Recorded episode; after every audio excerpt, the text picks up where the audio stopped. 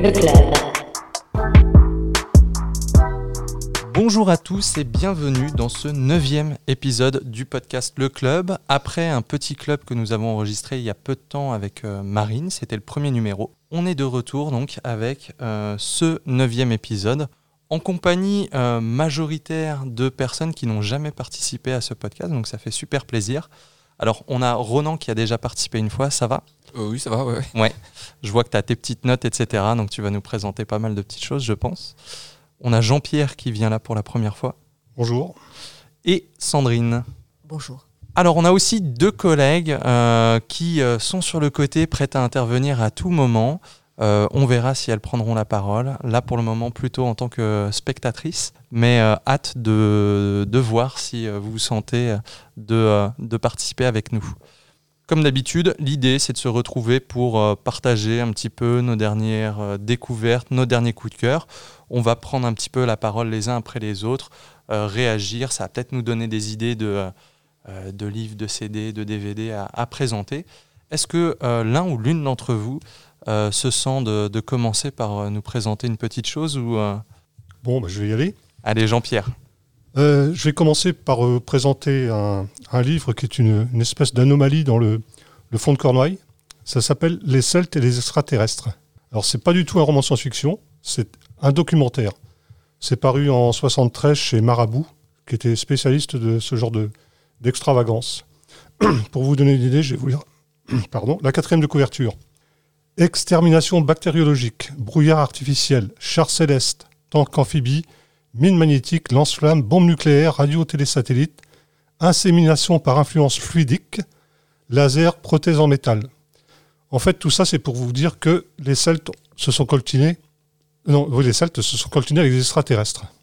Et que, heureusement, là, je vous parle d'armes, euh, d'armes comment, assez, assez, assez méchantes, mais alors, euh, on avait l'arme, nous, l'arme absolue, c'était le druide. En fait, les druides ont repoussé les extraterrestres. Et donc, c'est le sujet de ce bouquin.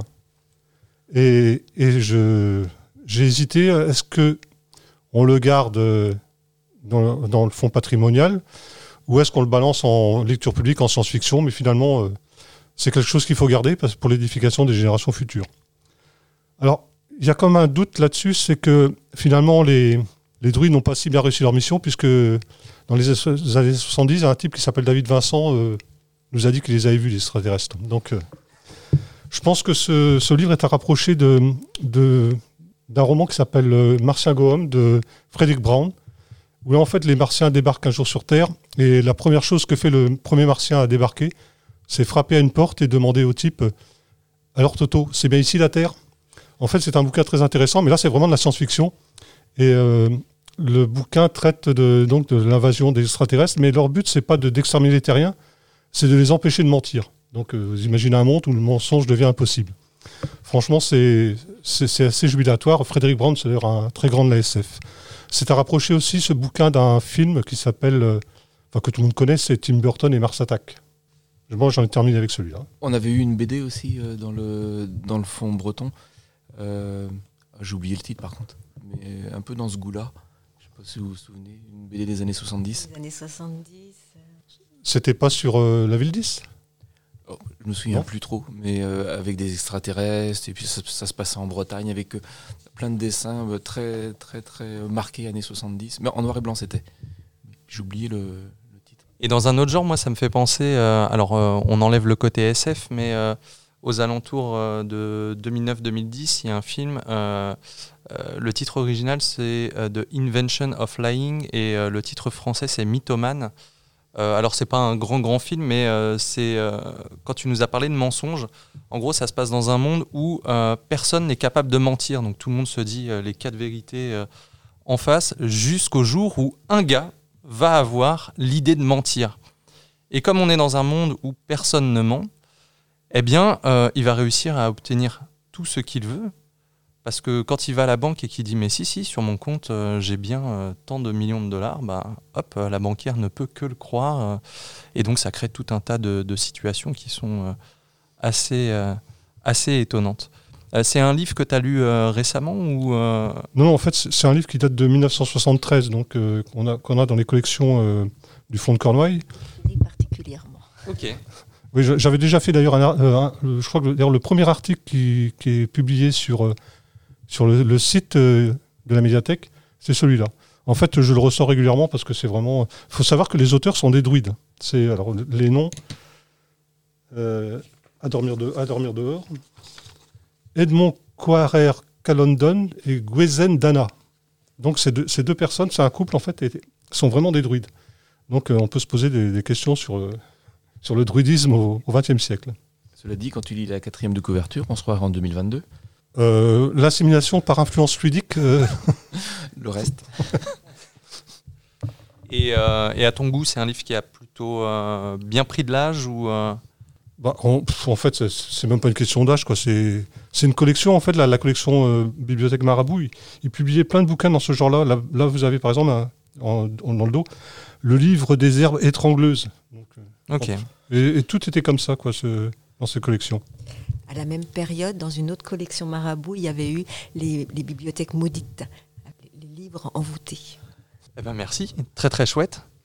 Ronan, tu voulais peut-être euh, nous parler de quelque chose euh, Je vois que tu as des notes. Tu as Ouais, forcément alors, quelque chose à nous, par- Ouais, à nous puisqu'on présenter. parle là. des druides, moi je vais vous parler d'un livre qu'on a acquis euh, récemment.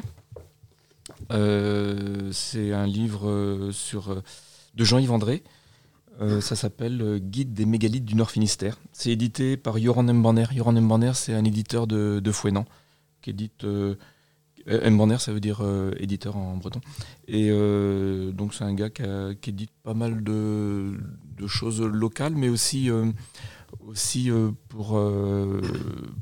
pour d'autres minorités, au moins dans l'Hexagone, puisqu'il a fait édité pas mal de bouquins sur l'histoire de l'Alsace et puis des Flandres, et euh, notamment tous les petits dictionnaires aussi, euh, les petits dictionnaires. euh, euh, Un dictionnaire amoureux euh, non, Non. les, Poche, les, les- les mini-dictionnaires. les de- mini-dictionnaires. de- Petits en termes de format. Voilà, euh, breton alsacien, euh, français, euh, ukrainien. Et euh, celui-ci, c'est un livre qui est en breton ou, Non, alors euh, celui-là est en français. euh, et donc c'est Jean-Yves André. Alors Jean-Yves André, c'est c'est euh, un- une personne, un auteur du, du Nord Finistère, un artiste qui est né en 55. Et alors le, le livre, c'est un, livre, un format, euh, format carré euh, qui fait euh, 228 pages.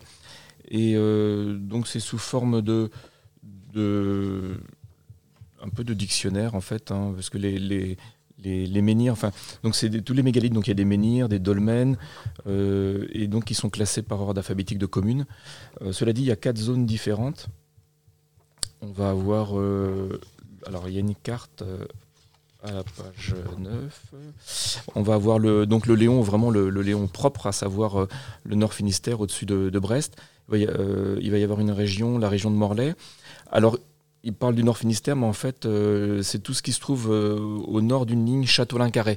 Donc, c'est un peu plus que, le Nord Finistère. Et il y a la presqu'île de Crozon et puis les monts d'Arrée. Euh, donc, le gars est allé, euh, a fait euh, un inventaire un peu des, des menhirs qu'il pouvait y avoir dans ce Nord Finistère, dans cette partie du, Finistère. Il a utilisé notamment deux sites en plus des sites des mairies, il est allé sur les, sites des, communes, mais il a utilisé deux sites qui s'appellent Mégalithe du Monde, qui, est assez, qui est assez bien fait. Et je suis allé jeter un œil. Et Mégalithe Breton, sur, du coup, sur le, celui Mégalithe Breton, il y a même des cartes. Donc on peut chercher par commune. Et euh, on a, alors c'est un peu plus large que les mégalithes, puisqu'enfin dans le, celui sur le mégalithe du monde, on va trouver les abbayes, les châteaux, ça va jusqu'au Moyen Âge. Et donc il explique comme ça, dans, dans une petite préface, il explique comme ça que il est allé comme ça, donc un peu à l'aventure avec euh, sa, sa faucille, et puis euh, et aller défricher un petit peu pour euh, des fois parce que en fait les menhirs sont recouverts de, végétation. Certains ils les retrouvent pas parce qu'ils ont été carrément déplacés. hein. Il suffit que le menhir soit au milieu d'un champ, le paysan ça le gêne, pof il le vire, il le met sur le talus.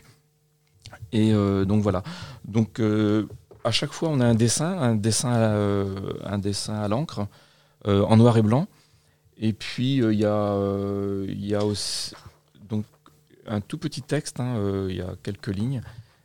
J'avais repéré. voilà, par exemple, la Plomodierne, pas loin de chez nous, là, il marque à l'entrée de l'enclos de la chapelle Notre-Dame du Ménéum, deux dalles, l'une en granit et l'autre en schiste, possèdent de nombreuses cupules, donc ça, ça, nous parle un peu. Sans doute proviennent-elles d'un monument pré-chrétien. Voilà, et donc on, a les, dessins des deux dalles. Et euh, voilà, c'est tout. Ça, ça va pas, ça va pas plus loin, mais c'est une espèce d'inventaire en fait des, des, des mégalithes euh, du Nord Finistère. Et l'auteur est aussi illustrateur du livre, du coup? Oui, c'est lui, oui, oui, il est, c'est lui qui a illustré le livre. Il a fait d'autres illustrations. Je suis allé un petit peu sur son blog. Il a fait pas mal. C'est un gars qui a, qui a pas mal voyagé, notamment au Moyen-Orient, en Asie, en Australie. Et, euh, et ça se ressent un petit peu dans, dans, ses, dans ses dessins. Il a fait pas mal de choses aussi en, en couleur. Et euh, il a illustré euh, de nombreux bouquins. Pourquoi as-tu acheté ce livre, Ronan Ah ben, euh, ben parce que ça nous parle. On a dans les collections, on a, on a pas mal de choses sur les, les mégalithes, notamment parce que on a, euh, on a le fond Abgral que vous connaissez tous. Il a dessiné des cupules. il a dessiné des cupules et euh, donc euh, oui, donc c'était un prêtre, architecte, archéologue né en 1846 dans le Léon et mort en 1926 à Quimper. Et, euh, et, notamment, il, faisait, il a fait partie de la Société archéologique du Finistère. Il en a même été président pendant la, Première Guerre mondiale.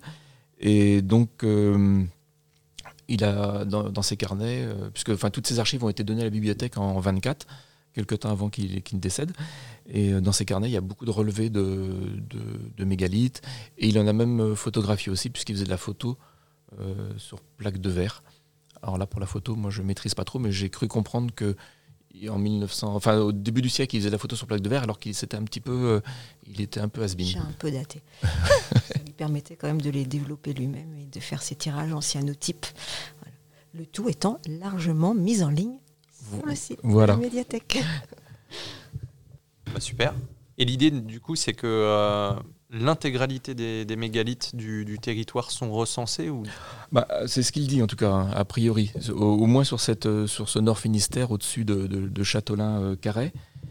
Et euh, bah, ça paraît. Alors, euh, je sais qu'il a fait deux autres, deux autres livres qu'on n'a pas, euh, qui sont passés sous les radars, euh, notamment Mégalithe du Léon.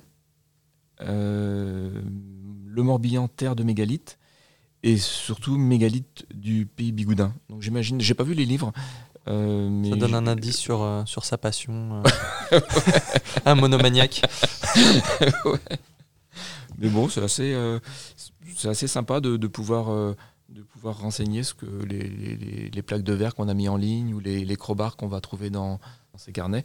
Puis de voir que peut-être 100 ans, 120 ans après, euh, est-ce qu'ils existent toujours et Super. Dans, les mêmes conditions qui fait légèrement euh, écho à l'actualité, puisque euh, l'année prochaine, euh, l'été prochain, le musée préhistorique de Pinmar fêtera son centenaire. Ah oui, oui. Ah, pas encore plus. Et donc dans les dalles à cupule, puisqu'on on, là j'ai pris l'exemple des dalles à cupule, on a euh, la, la, dalle de, de Saint-Bélec euh, qui a été trouvée euh, par Abgral et puis du Châtelier, donc du Châtelier qui était préhistorien aussi, archéologue fin 19e, enfin moitié du 19e et puis un tout petit peu début du, du 20e. Et donc ils avaient fouillé un, ils avaient fouillé un, tumulus et ils ont retrouvé une grande, une grande dalle euh, de plus de 2 tonnes. Et, à partir de, de là, cette dalle a été, euh, a été extraite, elle a été euh, ramenée dans le musée qu'avait du Châtelier sur Kernus, à côté de, de Pont-l'Abbé. Et finalement, à sa mort, elle s'est retrouvée au, à Saint-Germain-en-Laye, au musée national de la préhistoire. Voilà. Et c'est seulement euh, il y a 4-5 ans que deux historiens, dont j'ai oublié le nom, euh, ont travaillé dessus et on dit que cette pierre euh, à cupule serait euh, une carte finalement, une carte géographique et représenterait une partie de la vallée de l'Audet dans, dans, le nord et, euh, et, serait pour le coup la première, la plus ancienne géographique connue. Voilà. en tout cas pour cette partie de l'Europe. Sandrine, tu voulais peut-être prendre la parole. Oui, enfin, je voulais surtout enchaîner subtilement, puisque Ronan euh, parlait du territoire. Euh, moi, j'avais envie, comme euh, cet enregistrement était à la base parti d'une idée de, de se faire un cadeau de Noël, euh, puisqu'on est quand même majoritairement des membres de l'équipe euh, Patrimoine et Cornouailles, j'ai choisi euh, l'avant-dernière acquisition faite euh, en investissement, donc les achats exceptionnels, euh, sachant que mes collègues ne l'ont pas vu. En fait, euh, personne ne l'a encore euh, vu. Euh, c'est l'avant-dernière puisque la toute dernière acquisition n'est pas encore arrivée. C'est un ensemble de manuscrits euh, de Mac Jacob, une très belle correspondance. C'est le scoop pour l'équipe aussi que nous recevrons la semaine prochaine. Séquence émotion. Donc, pour en venir à cette euh, très très belle acquisition, il s'agit de gravures. De gravures mises sous, dans des, des passe-partout, enfin sous forme de livret. Il y a, il y a peu de textes. Euh, ça s'appelle Les Jardins oubliés de Ninive. Donc, euh, les Jardins oubliés de Ninive, euh, ce sont plus ou moins les jardins de Babylone, pour faire bref. L'artiste, volontairement, là, comme on est. C'est un enregistrement, mais les collègues sont en train d'ouvrir les yeux et ne voient pas encore l'œuvre. L'artiste s'appelle Annie Bossel. Donc là, je vois aussi, je pense, les radars. Annie Bossel, qu'on connaît depuis longtemps, qui est dans nos collections depuis peut-être une vingtaine d'années, sans dire de bêtises, qui est euh, graveuse euh, et qui euh, s'est spécialisée au fil des années sur la gravure de poinçons, les poinçons typographiques. Donc pour l'équipe, ça parle, mais pour peut-être le- les personnes qui vont nous entendre, imaginez finalement, c'est jamais que le métier qu'a exercé Gutenberg gravé très très finement. Ce qui va vous expliquer la finesse, la merveille de finesse des gravures. Alors, les jardins oubliés de Ninive, euh, pourquoi avoir choisi cet ensemble? Pour deux raisons, euh, trois même peut-être. Faire entrer euh, des, documents plus récents de la part d'Annie, puisque voilà, au fil des années, son travail a certainement évolué. Je vous allez voir, je vous le confirme. Le thème reste le même, mais le- l'exécution est absolument sublime. Les jardins, puisque c'est un de nos grands axes d'acquisition en bibliophilie contemporaine, en, en estampes, en livres d'artistes, euh, qui fait écho à nos grandes collections et à l'herbier Bonne Maison que nous conservons, et, mais aussi le territoire, la carte. On sait que c'est un de nos points forts en termes de collection, mais un dada partagé par toute l'équipe. hein. Voilà. Euh, je pense qu'on va y revenir au fil de la conversation à la géographie. Donc, les jardins de Ninive. Euh, de mémoire, projet tiré d'un rêve. À travers le parcours de l'eau, si cher aux Assyriens, sept lieux ont ressurgi, appelant de l'oubli, des îles suspendues dans le vide, peut-être des fragments de mémoire. Pour vous donner une ambiance. Donc, il s'agit de sept gravures à l'eau forte, toutes à un tirage entre 20, euh, je crois, une vingtaine de- d'exemplaires chacun.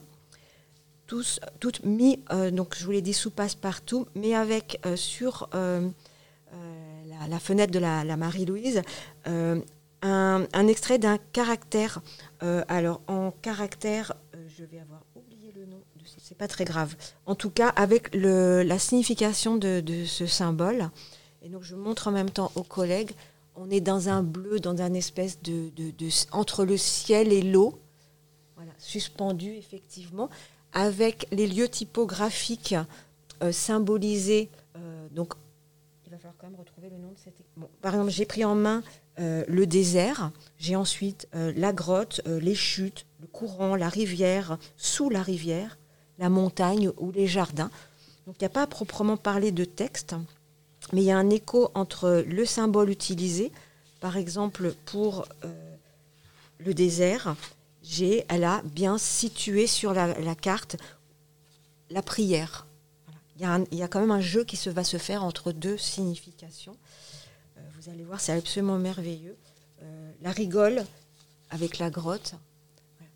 Moi, ça m'évoque plein, plein de, choses dans nos collections.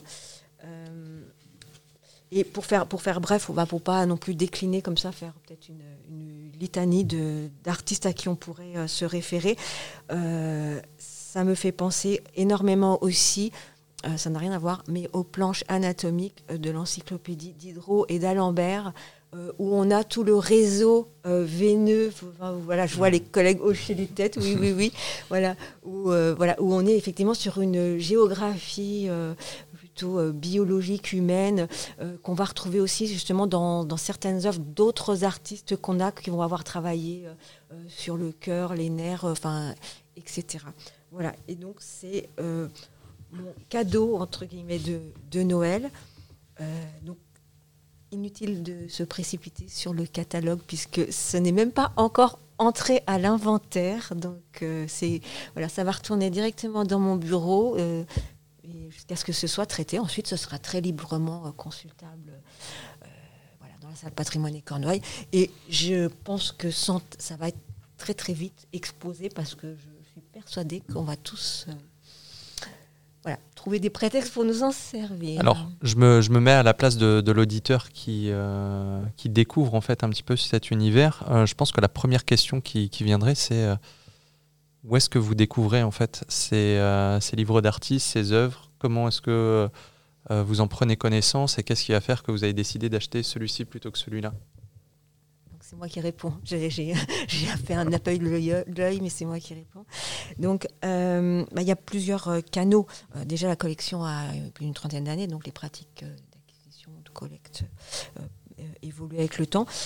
Il y a principalement les artistes eux-mêmes, tout simplement. Donc, ils vous- euh, Qui vous alors, les, contacte les- certains artistes contactent de manière dynamique les bibliothèques, les musées, les, les galeristes.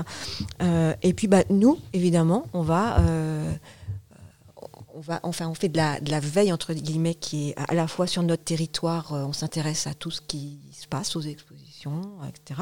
On a un réseau évidemment de collègues aussi qui s'intéressent au même sujet que nous, y compris les collègues des, musées. Et puis, il va y avoir euh, les salons. Les expositions, les salons, les artistes eux-mêmes. Euh, Et c'est aussi beaucoup de, de furetage, de veille.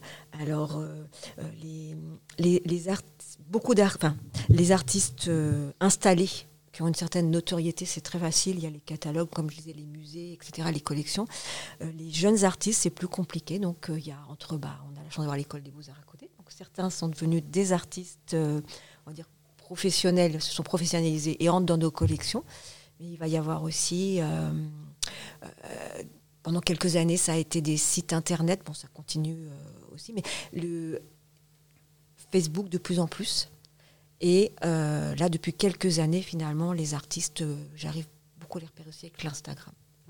Donc ça oblige à nous à prendre en main des outils qui, euh, enfin moi je reconnais une non-familiarité, mais qui permettent une visibilité qu'on n'avait pas du tout avant. Avant, c'était, on recevait des courriers, on recevait des invitations, puis on allait sur les salons. Et aujourd'hui, du coup, c'est un réseau foisonnant de possibles. Et pour euh, finir euh, Hmm. juste sur cet aspect d'acquisition, euh, pour vous donner une idée, là, j'ai engrangé sur nos thématiques de prédilection et avec des choses qualitatives qui, enfin qualitatives au sens où enrichiraient notre collection de nouveaux artistes ou de nouvelles approches artistiques. Je pense que j'ai facilement engrangé 5 ans dans ma file d'attente, Hmm. ce qui est exorbitant en fait. Puisqu'on sait qu'au quotidien, on continue à découvrir des merveilles. Et la deuxième question innocente, ce serait euh, dans le cas de figure où euh, plusieurs structures seraient intéressées par euh, la même œuvre. Comment est-ce que c'est départagé? Est-ce que c'est des systèmes d'enchères ou est-ce que c'est l'artiste lui-même qui va décider de vouloir son œuvre partir dans telle ou telle structure plutôt que, que l'autre? Alors c'est Marilène qui parle. J'interviens juste par rapport à ça parce que dans les collections de livres d'artistes, on a un élément essentiel, c'est le multiple. C'est-à-dire que euh, exceptionnellement, on peut avoir euh, des livres uniques, mais euh, la majorité des livres édités ou publiés sont tirés à très peu d'exemplaires, mais quand même un nombre d'exemplaires suffisant pour satisfaire les bibliothèques et les collectionneurs, même si, euh, bien sûr, euh, il y a euh, un dialogue permanent entre les différentes structures et que, selon les axes d'acquisition et la collection existante, bah, Sandrine fait quand même en sorte de ne pas acquérir les mêmes pièces que Brest ou Rennes si, si c'est pas essentiel à la collection. Alors, par contre, pour tout dire, je, je réserve régulièrement, officieusement, auprès d'artistes, quand il y a un tout petit tirage, que je tiens vraiment à l'avoir. Donc, euh, et pour vous donner un exemple récent et concret, euh, c'est euh, l'artiste Robert Lobet, qu'on connaît bien nos collections, et qui vient de faire un, un livre justement unique, par rapport à la, au pétroglyphe, donc là qui nous parle beaucoup. Par, bah, Ronan vient de parler de la, la dalle de Saint-Renan, de Saint. Saint-Bélec. Bélec, pardon, Saint-Renan, de Saint-Bélec. Et voilà, et il m'en a parlé quelques jours avant le salon. Page, et voilà, le, bah, il faut quand même donner sa chance à cette pièce, euh, enfin, à être sur un grand salon qui est le, la référence euh, enfin, vraiment euh, nationale. Et bah, s'il n'a pas été acquis, tant mieux pour nous. Et, et, et, puis voilà, il y a quand même beaucoup de choses qui nous passent voilà, sous le nez, on va dire. Mais c'est aussi, voilà, c'est comme ça, ça fait partie de l'histoire de, de, la collection.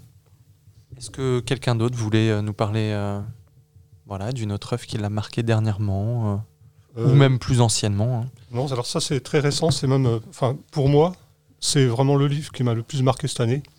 C'est Rémi Huot à fleur d'eau. C'est vraiment moi, je suis plutôt porté sur la littérature du XIXe siècle parce que, au niveau du style, on n'a jamais fait mieux, surtout, surtout en France. Et, et pour une fois, j'ai trouvé un auteur qui, qui m'a vraiment transporté, à la fois par son récit, mais aussi par le style. C'est tout à fait brillant. C'est, en fait, le type, c'est une marche de 800 km à pied.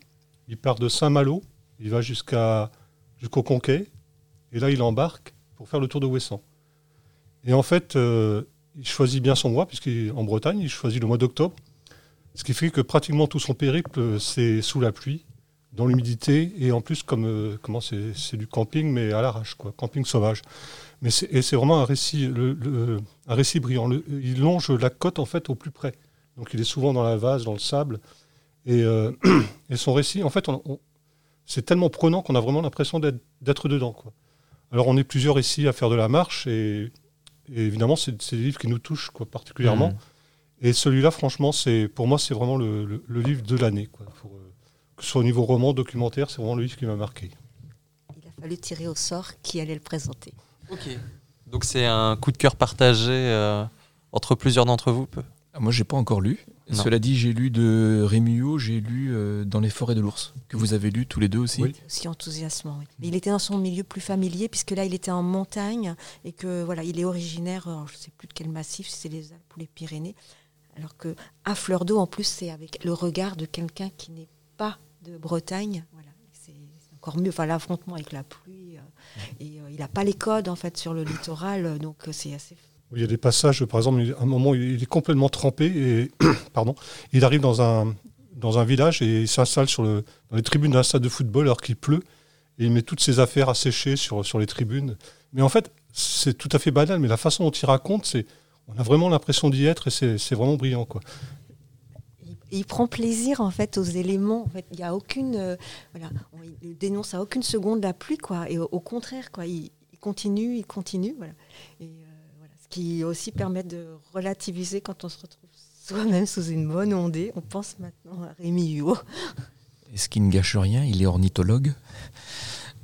Et du coup, bah enfin, il a un regard naturaliste et mmh. ça, c'est assez intéressant. Enfin, je, moi, j'avais bien aimé dans Les forêts de l'ours, euh, il pérégrine. Euh, c'est dans dans les Balkans, quelque part par là, je crois. Hein, oui, en fait, la, il, il, ne, il, ne cite pas le, il ne cite pas les pays, mais on se doute que c'est dans, oui, dans les pays euh, serbes ou euh, Roumanie, des trucs comme ça, dans les grandes forêts. Euh, il recherche les forêts primitives, en fait, pour euh, voilà. L'intérêt de sa quête de l'ours, et à la, à la, toute fin, on ne sait toujours pas. Euh, on ne va pas dévoiler bah d'ailleurs la fin, voilà, s'il va le voir. Et en fait, il prend aussi plaisir à ne pas savoir s'il le verra. La, la quête est ouais, aussi importante mmh. Que, de rencontrer l'ours. Eh ben, moi, je vais en profiter pour parler un petit peu de cinéma, comme j'ai entendu le mot naturalisme. Euh, et, ce qui me parle aussi, c'est le fait de euh, s'intéresser finalement à des choses qui ne sont pas forcément toujours euh, extraordinaires au sens premier du, mot, notamment dans une période où ce qui fait des entrées au cinéma, etc., c'est le gros cinéma de science-fiction, etc. le film qui m'a certainement, peut-être pas le film, mais un des films qui m'a le plus marqué cette année, c'est un film qui s'appelle Rien à foutre euh, qui va suivre en fait euh, le quotidien d'une euh, d'une jeune femme qui travaille pour une compagnie aérienne, et notamment une compagnie aérienne low cost. Et tout le film va se composer, visiblement un peu comme à la manière de ce livre, de tranches de vie, sans porter de regard particulier en fait sur, sur la chose, ni moralisateur, ni accusateur, ni rien. Euh, un regard plutôt neutre en fait sur ces, ces tranches de vie. Alors forcément, l'environnement dans lequel elle va se trouver n'est pas forcément des plus enthousiasmants. Ça nous présente quand même ces emplois d'hôtesse de, l'air dans les compagnies low cost, un petit peu comme les nouvelles travailleuses à l'usine en, quelque sorte, quoi. Les, nouveaux précaires. Mais il y a, une vraie beauté, euh, une beauté là-dedans. Euh, là, c'est pareil. Il ne faut pas s'attendre à, un final absolument extraordinaire, vu que tout ce qu'on nous montre, c'est uniquement des tranches de vie. Donc, euh, une vie composée de, de vol, de pression de la part de, de ses responsables, puisque comme on vend des billets pas chers, eh bien derrière, il faut euh, vendre des parfums et, des bêtises dans, les avions. Euh, de moments passés, euh, mais seulement le, temps d'une nuit dans tel ou tel pays, donc pas spécialement d'attache ni familiale, ni amicale, ni rien. et voilà, nous on va juste porter un, regard là-dessus, et c'est un film qui m'a pas mal, pas mal touché, pas mal marqué cette année, avec notamment, alors j'arrive jamais à prononcer son nom, Adèle Exapopoulos, je crois que c'est, l'actrice qui je crois que c'est Exarchopoulos. Ouais, quelque chose comme ça. J'ai à chaque fois je galère à prononcer. C'est une actrice que j'aime beaucoup, euh, que la, la, plupart des gens ont découvert dans La vie d'Adèle, euh, que j'ai aussi beaucoup aimé euh, dans un film de Quentin Dupieux il y a une ou deux années qui s'appelait Mandibule. elle a toujours des, des, rôles qui sortent un petit peu de l'ordinaire et franchement elle est, elle est impressionnante quoi. Voilà je vais avoir un peu du mal à rebondir sur le propos proprement dit euh, de, des hôtesses de l'air. Par contre, sur l'aspect petite vie, très rapidement, parce que euh, sinon on va peut-être s'étendre beaucoup sur la même thématique.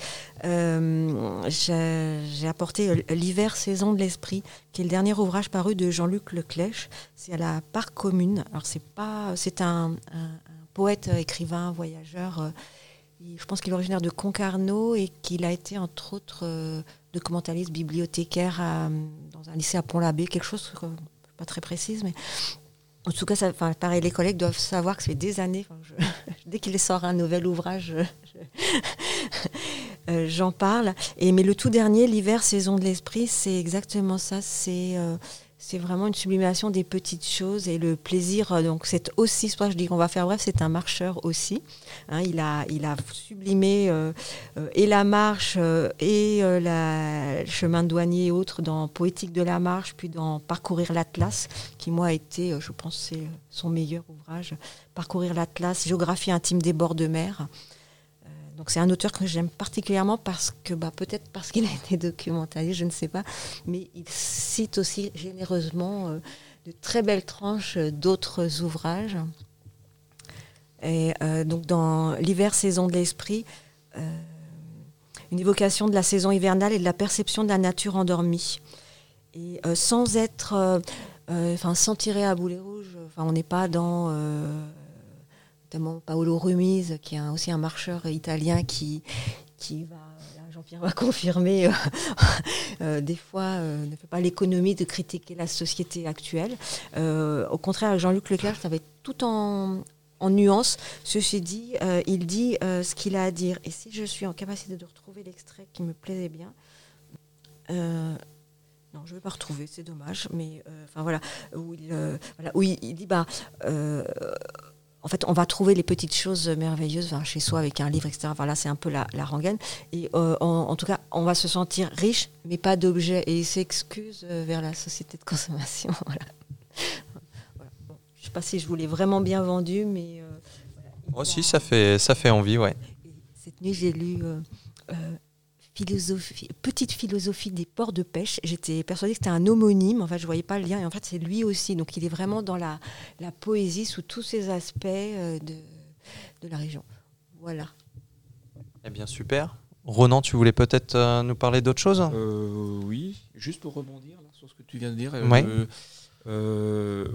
j'ai lu, mais il y a déjà un petit moment, donc euh, alors c'est toujours la marche, hein, je suis désolé, là ça va être ça encore après. Euh, Pascal Dessin, c'est euh, Vers la beauté toujours, c'est édité chez aux éditions de la Salamandre. Et juste, c'était juste pour dire que en fait ce gars-là évoque des marches dans, les, Pyrénées. alors sur un site que j'ai oublié parce que ça fait un petit moment que j'ai lu le bouquin. Et, mais son, son, livre est ponctué de références de films, de bouquins qu'il donne à la fin. Et, du coup, moi, ça m'a incité à aller lire notamment Le gang de la clé à molette d'Edouard Abbé. Et bah, j'ai beaucoup aimé, je me suis régalé. C'est un bouquin qui date de 1975 parce que l'auteur est mort euh, fin, des années 70. Et, euh, c'est l'histoire de de, de, de, trois garçons et une fille euh, qui ont des âges totalement différents, de milieux différents, et, qui, qui, sont très tristes de voir le.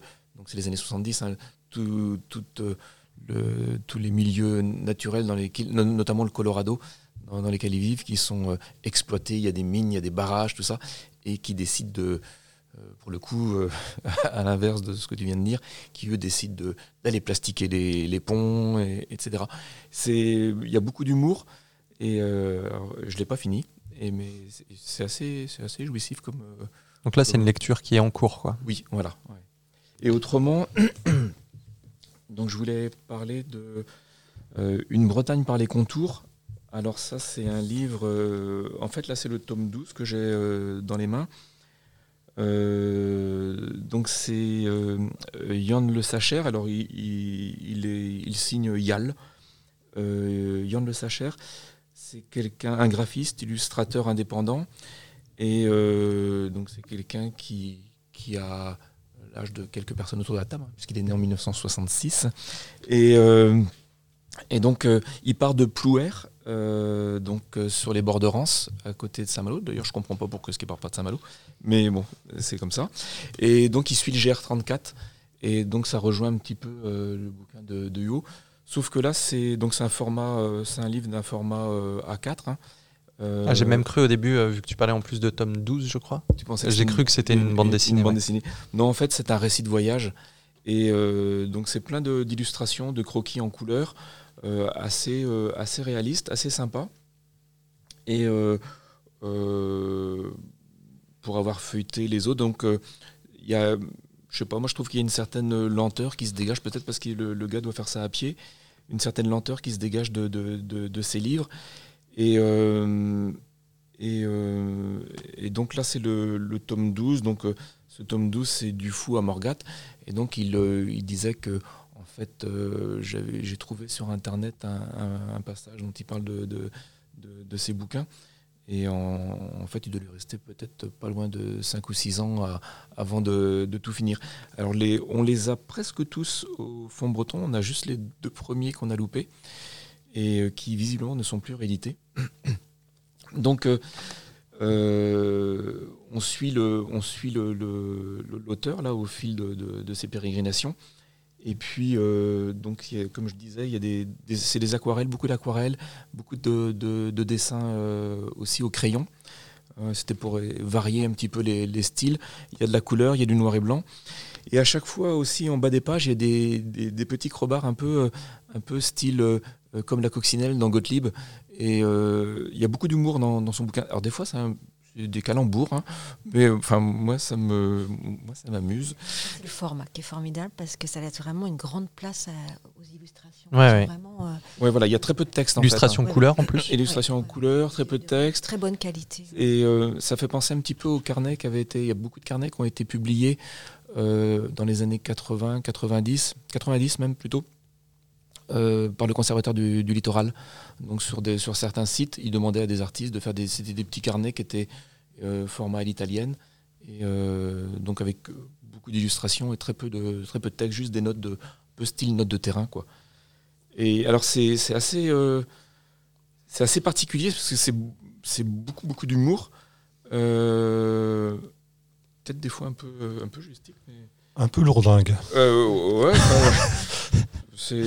Jean-Pierre est peut-être un peu moins convaincu. Euh. Ah non, non, je, par les dessins, je, très convaincu. Mais c'est vrai que des fois, ces, calembours, bon, ça fait un peu almanach Vermeau. Quoi. Hmm. Il y a, euh, par exemple, il y a, quand il est au fou, euh, alors il faut que je retrouve. en chemin vers le fou, c'était le 29 août 2019. Tout à coup, Un bolide surgissant de la droite me coupe la route, embrochant tout sur son passage, aidé de ses cornes puissantes. Charriant branchages et blocs de terre humide, le phénomène disparut dans la végétation, qui se relèvera difficilement de, ce traumatisme. Moi, j'ai eu chaud. En fait, c'est une limace. Il a dessiné une limace qui traverse le, chemin. Et bon, enfin bref, euh, c'est assez, euh, assez sympa, assez agréable à, à, à feuilleter, à lire, quoi. Voilà. Et on, on sait déjà si d'autres euh, carnets de voyage, en quelque sorte, sont, euh, sont prévus dans, dans les années qui viennent? A priori, oui, puisqu'en fait, il veut, j'imagine, il veut aller jusque, jusque peut-être pas jusque Nantes, mais au moins jusque, jusque Saint-Nazaire, où finit le, le GR34. C'est un gars qui a pas mal, euh, j'ai cherché un petit peu sur, sur Internet, c'est un gars qui a pas mal voyagé et euh, qui est allé en Argentine, en Tanzanie, au Népal, en Grèce, enfin un peu partout dans, le monde, qui a fait euh, d'autres récits, d'autres carnets comme ça. Alors, euh, il, dessine des, il dessine des cartes postales euh, des oiseaux. Donc euh, ça c'est plutôt pas mal. Et il se les envoie quand il est à l'étranger. Et donc euh, j'ai vu qu'a priori, sans doute il éditera ça. Euh, donc des, des- des cartes postales d'oiseaux que- qu'il s'envoie à lui-même. En fait, il a créé sa maison d'édition, c'est édition euh, Dawet. Et euh, donc voilà. Et en cherchant un petit peu, j'ai vu, j'ai, j'ai- en cherchant des, des renseignements sur l'auteur, j'ai vu qu'il existait à Clermont-Ferrand euh, un festival, le Rendez-vous du carnet de voyage. Je ne connaissais pas. Je ne sais pas si ça vous parle, vous. Il y avait aussi pendant longtemps un à Brest. Je ne sais pas s'il continue. Il y avait un grand festival du carnet de voyage à Brest. D'accord. Après, je sais qu'il y avait un truc sur la randonnée. Ouais, euh, c'était Ouais, peut-être- des carnétistes beaucoup. ok. euh, C'était au Quartz. Alors, Je ne sais pas si ça. Je pense que ça existe plus. Et là, à Clermont-Ferrand, euh, visiblement, euh, il y a un rendez-vous. C'était le 22e euh, bah, cette année. Et puis, avec bon, pas mal d'invités, des films. Enfin, quelque chose qui a l'air d'être assez intéressant. Et donc, lui, il exposait, il exposait de ses dessins. et je sais que je l'ai vu, je l'ai vu euh, cet été au Festival de Cornouailles. Vous savez, le long des quais, il y a des guérites là, euh, avec euh, des, euh, des choses à vendre. des- des- et il avait un, il avait un stand. Ok. Jean-Pierre ou Sandrine, vous vouliez peut-être nous parler d'autre chose Ben, oui, je- on, a, on a toujours quelque chose à, à dire. hein. Eh ben, vas-y. Bon, par contre, on va peut-être arrêter de parler de marche parce que c'est une de nos passions, mais peut-être pas de celle, celle de tous les lecteurs. En fait, je vais vous parler. de- tout à l'heure, on a parlé de Jean-Marie Abgral, qui est une de, une de nos grosses euh, références euh, à la bibliothèque de Cornouailles. Et un autre personnage qu'on aime beaucoup, c'est euh, Julien Toussaint Marie Trévidy. Pardon. Je vais vous lire un- quatre petites lignes. C'était une. Alors, c'est signé Lettre d'une habitante de Paimboeuf. Et ça cerne tout à fait le personnage. C'est un homme bizarre et presque indéchiffrable. À vous en parler net, il n'est pas de mon goût. Ne manquant pas d'esprit, il pourrait être aimable, mais on dirait vraiment qu'il n'y tient pas du tout. Du moins, ne fait-il rien pour essayer de plaire. En fait, ça sonne bien le personnage quand on a lu ses récits, parce qu'il passe en fait beaucoup de temps à, polémiquer, à, revenir sur les textes écrits par d'autres. Alors l'intérêt, c'est qu'il il soulève pas mal d'erreurs que les autres ont fait, mais il a une façon euh, assez furieuse de, s'attaquer aux gens.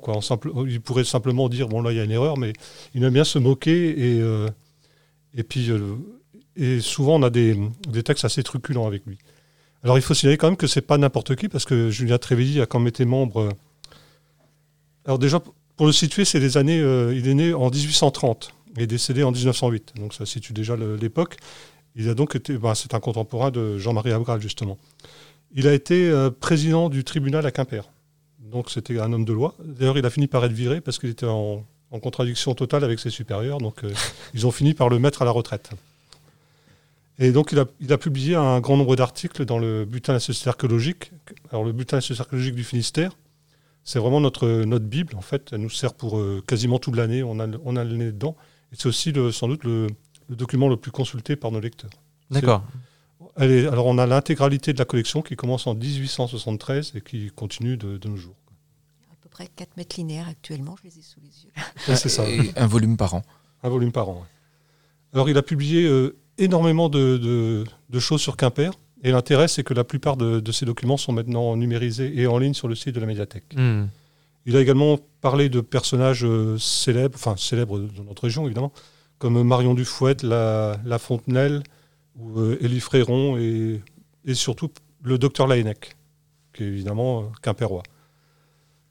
quimpérois. Il y a également des textes assez curieux qui nous, nous font toujours rire. C'est, par exemple, la cathédrale de Quimper a-t-elle été reconstruite en 1858 sur les dessins de M. Viollet-le-Duc ça, non, non, ça me fait rire parce qu'on le cite en permanence. Oui, voilà, c'est ça. Le, sommet pour nous. Un très beau raccourci. En fait, il s'attaquait dans, dans un, un, article du Nouveau Dictionnaire sur Quimper qui affirmait que sa cathédrale a été reconstruite sur les dessins de Viollet-le-Duc. Et donc, lui, il règle son compte. Il y a également un autre article qui est intéressant, c'est sur le lieu de naissance de l'ANEC. Parce qu'en fait, si on se base sur euh, ce qui avait été fait jusqu'à présent, l'ANEC avait réussi à naître à deux endroits en même temps. Donc évidemment, euh, Trévidi en a fait un article, et évidemment, euh, on rit en le lisant, quoi. Alors que hmm. normalement, c'est une œuvre sérieuse. Et le, fin mot de l'histoire est qu'effectivement, la plaque avait été posée sur la mauvaise maison et que la bonne maison a été détruite avant que l'erreur soit rétablie. Donc c'est pour ça qu'aujourd'hui, on a une stèle au milieu d'un mini-square en lieu et hmm. place de la maison natale de l'ANEC. Alors, on possède également, pour ceux qui voudraient mieux connaître le personnage, on a acheté cette, année une biographie de Ernest Lorrain qui est également disponible en ligne. Et donc, comme, comme je disais, c'était donc un contemporain de, de Jean-Marie Abral qui avait également son petit caractère. En fait, notre grand regret, c'est de ne pas avoir connu, euh, de ne pas être présent aux assemblées, de, aux réunions de, de la Société archéologique du Finistère parce que ça devait donner. Peut-être on a eu du bol, justement. Et c'est Abgral qui fait la, la nécrologie de, de, Trévidi de mémoire dans le, euh, ouais, ça, dans le BSAF. Ouais. Voilà, en fait, donc, euh, bah, c'est à peu près tout ce que j'ai sur le bonhomme. Et franchement, c'est si vous, si vous avez l'occasion, il faut aller vraiment découvrir ces articles sur le, site de la médiathèque. Ou venir carrément en salle patrimoine de Cornouailles où on les mettra à hmm. disposition. Super. Sandrine? Oui, donc peut-être c'est peut-être moi qui vais avoir le mot de la fin avec une dernière euh, proposition. Pourquoi pas? Alors je cherche, euh, enfin, sauf si vous avez encore des, inspirations pour rebondir je cherche comment. Alors, difficile avec Trévédi. Par contre, heureusement, euh, Ronan a fait allusion à son euh, euh, marcheur sur le GR34 qui avait un petit peu baroudé de par le monde. Donc, je voulais un peu sortir de la, Bretagne et je voulais vous proposer un livre relative, un livre du fond ancien en tout cas, qui s'appelle Conte Tartare. Et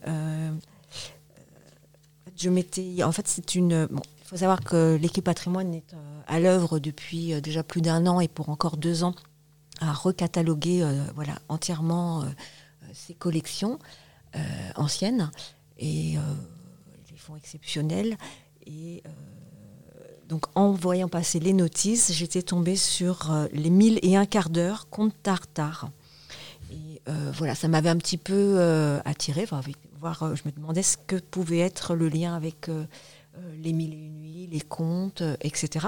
Puis ça m'avait euh, amusé parce que j'avais lu assez récemment, l'année dernière, enfin 2019, la mille et deuxième nuit, voilà, qui m'avait. Alors là, pour le coup, c'est un polar, et je l'avais acheté pour son lien. En fait, il c'est un prétexte en fait pour dresser un portrait de la société des, années 20, les années folles euh, à Paris, et où on y voit beaucoup euh, Paul Poiret, euh, et là certainement les collègues vont me voir arriver, et forcément Mac Jacob. voilà. Et donc la mille et deuxième nuit, j'ai pas pris le temps de regarder si on l'avait dans les collections.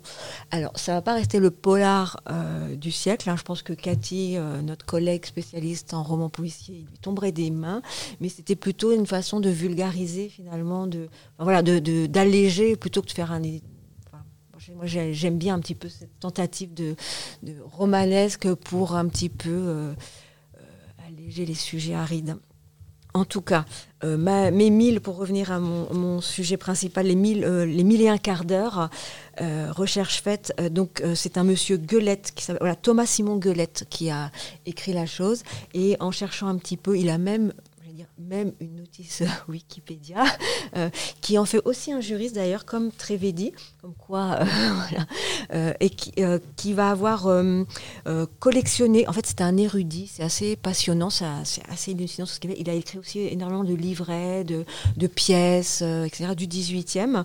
Et voilà, à tel point que tout ce qu'il a, va avoir collecté sur les procès ou les, personnages de peu de foi ont fait l'objet d'une réédition au Mercure de France, enfin en tout cas d'un corpus au, Mercure de France qui s'appelle Sur l'échafaud, histoire de larrons et d'assassins. Et bon, on est au 18e, donc c'est quand même assez des choses assez euh, trash, on va dire. Et euh, voilà, l'ouvrage, bah, je l'ai trouvé, il, a, déjà bonne surprise d'avoir trouvé à, la bibliothèque d'Ergué Gabéric. Voilà, donc je l'ai fait venir pour le, découvrir, très très intéressant. Personnages ou en couleur. Et donc ces contes, effectivement, euh, il y a trois petits volumes, hein, j'en ai, ai, descendu qu'un pour pouvoir le feuilleter. Donc c'est en ancien François, donc c'est absolument euh, délicieux euh, à lire, puisqu'on a les, les S longs qu'on prend nous pour des F, on a les U et les V qui vont se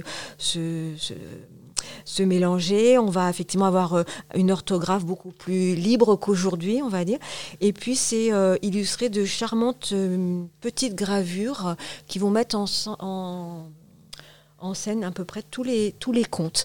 Et donc, en fait, chaque conte est censé durer un quart d'heure. Et le propos est vraiment celui des mille et une nuits, c'est-à-dire donc le prétexte est euh, euh, un, ou un, sultan euh, qui est malade. Et le temps qu'on a lui chercher la potion, qui est évidemment à l'autre bout du monde, son médecin va devoir l'occuper, lui tenir compagnie sous peine d'être effectivement euh, radicalement, euh, passer radicalement de vie à trépas, et va donc euh, voilà, de quart d'heure en quart d'heure raconter des contes. c'est du très très grand classique sur les, les, trames. J'en ai lu, enfin, j'avais parcouru quand j'avais découvert le bouquin rien, rien de nouveau, bah, si ce n'est que ça se passe dans des endroits complètement exotiques, etc. Et avec euh, des notes de bas de page qui se veulent euh, euh, érudites, pédagogiques, qui vont situer justement que veut dire ce mot exotique, voilà, qu'est-ce qu'un derviche, voilà, premier compte, il y a le mot derviche dès la deuxième ligne, et donc il y a toute une explication de ce que c'est, à tel point que longtemps, il a été cru que c'était en fait finalement un collectage de comptes et euh, qu'il avait été euh, euh, sur, le, sur le terrain. Donc il en a décliné, ce qui n'est pas, absolument pas le cas. mais il se voulait, effectivement, il voulait faire œuvre pédagogique, un petit peu dans le même esprit, ce que je disais par rapport à la mille et deuxième nuit. Et donc j'ai été... Oh, alors, je manipule un petit papier parce que j'avais fait un copier-coller sur sa notice euh, dramaturge, conteur, juriste, érudit, homme de lettres français, rien que ça. la première édition date de 1712, la nôtre est de 1723. Ce n'est pas euh, l'édition originale, mais a priori, elle est très très semblable. Alors, je me suis aussi posé évidemment la question dès qu'on voit. Alors, il fait quoi? 15 cm, même pas. Hein? C'est hmm. vraiment tout petit volume, euh, euh, voilà, euh, plein cuir. Alors, Marilyn nous dira, c'est du veau, je pense. Hein, c'est du veau, bonne pioche, voilà. Marilyn vient de confirmer, ouais. c'est du, du, veau. et puis, avec alors un motif des dorures simples. Euh, des pages de garde dans un marbré tout à fait euh, classique, mais avec quand même un petit liseré euh, doré, voilà. Et, donc j'ai bien, enfin j'aurais bien aimé savoir d'où venait cet objet. j'ai d'abord spéculé sur les confiscations révolutionnaires, ça s'entendait tout à fait. Hein. Et non, j'ai eu une autre petite piste. c'est à de Sylvie ah Oui. Ah, alors, c'est pas le alors, plus, j'ai pas descendu le beau volume parce que celui-ci, il manque les, les gardes blanches. Donc, c'est, ça doit être sur le, euh, le deuxième. Ah, le, dernier volume, justement, de la trilogie. Et le tout dernier volume, les dernières pages, il y a gribouillé en tout petit à la fin. Euh, voilà, on voit finalement, on devine à peine deux Silgi. Voilà. Et euh, donc là, ça m'amuse parce que ça évoque aussi cette recherche de la rareté de ces pages blanches où on on s'exerçait à écrire, ou des, on faisait ses comptes, etc.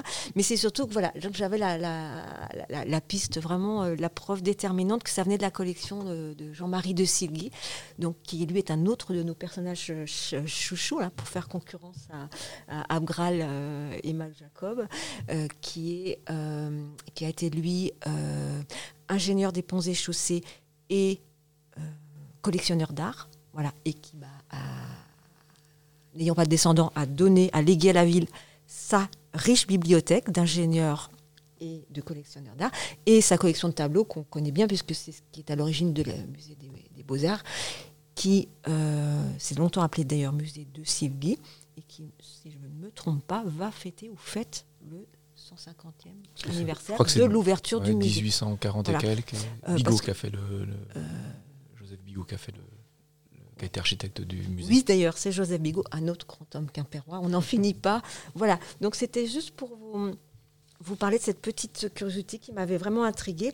Il a, aussi fait les mille et une heures, conte péruvien, les mille et une soirées, conte mogol. Enfin, voilà, quand on a compris le principe.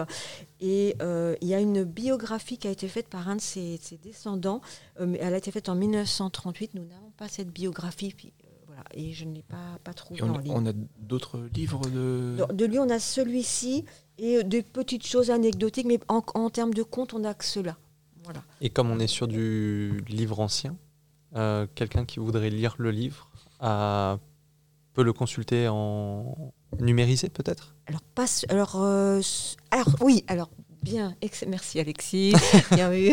Donc, je- nous, nous ne l'avons pas numérisé, nous n'avons pas de raison de le faire. Euh, il est en ligne sur Gallimard. Euh, Ah, pardon. Gallica. Pardon, Gallica. pardon, pardon. Sur Gallica, euh, pas dans cette édition-là, mais il a été publié dans. Il y a eu une grande, grande collection sur les contes, en fait. Euh, C'est quelque chose, je ne sais plus comment s'appelait exactement cette. Euh, euh, que j'ai. euh, non, je l'ai pas noté. Sinon, je rajouterai ça en description. euh. Oui, euh, c'est, il y a, enfin, c'est, de toute façon, il suffit de taper euh, les mille et un quarts d'heure ou gueulette, euh, et c'est très facilement trouvable. Mais en fait, ça a été des comptes suffisamment importants et connus pour faire euh, être publiés dans cette grande, grande collection et euh, qui sont en livre, euh, libres sur Gallim, euh, Gallica.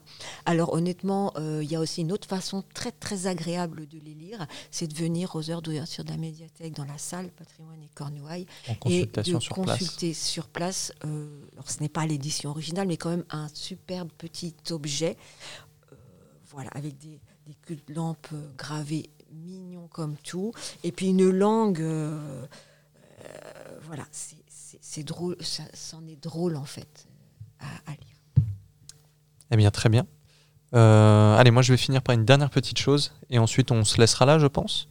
Comme tu as pas mal parlé des années 60 tout à l'heure et, et ensuite tu nous as parlé d'un provocateur,